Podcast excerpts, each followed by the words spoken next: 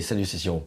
Donc, ce que je vais faire aujourd'hui, c'est je vais te montrer non pas un nouveau style, palo, de flamenco, mais je vais te montrer plutôt un mouvement, un mouvement qui est, euh, super super intéressant rythmiquement et assez difficile à réaliser euh, sur la guitare. C'est le même mouvement que je te montrais dans la vidéo de ce matin, sauf que dans la vidéo de ce matin, je l'avais vraiment vraiment fait à l'arrache. Et voilà, donc là ce que je vais faire, c'est en fait, je vais te le montrer un peu mieux. Donc ce mouvement, en fait, c'est un mouvement au niveau de la main droite, il s'appelle Alsapua. C'est un petit peu comme quand on reproduit le jeu au médiator, mais avec l'ongle du pouce. Donc là, c'est vachement important d'avoir euh, d'avoir l'ongle du pouce. Euh, donc déjà en flamenco, on joue euh, au doigt, hein, forcément au niveau de la main droite, et on joue très près du chevalet, parce que les cordes sont très tendues, et euh, c'est là où en fait on a donc par conséquent la meilleure réponse, et du coup tout le claquant nécessaire au style. Là, on a le pouce qui est vraiment placé comme ça, de façon perpendiculaire à la table. On n'est plus comme ça, ou comme quand on joue au médiator comme ça. On est vraiment comme ça pour pouvoir attaquer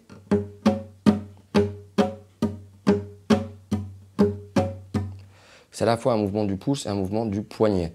Euh, dans la première vidéo, j'avais filé plein de liens dans la description, que ce soit Paco de Lucia, Tomatito, etc. Je t'encourage vraiment à aller voir ces liens, c'est super intéressant.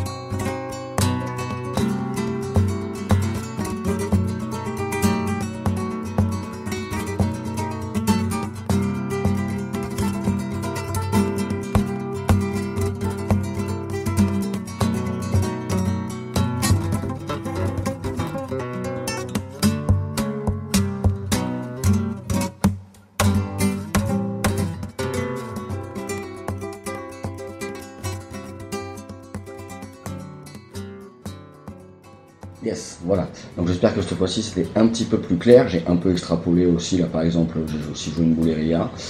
Euh, mais pourquoi? Parce qu'en fait, pour te montrer l'importance du jeu au pouce, même si c'est pas un alsapua, le pouce dans le flamenco est super important. On l'utilise énormément et c'est assez difficile parce que c'est souvent synonyme de puissance. Euh, et il doit euh, être joué euh, tout le temps buté. En classique, on joue le pouce non buté. En flamenco, le pouce est buté.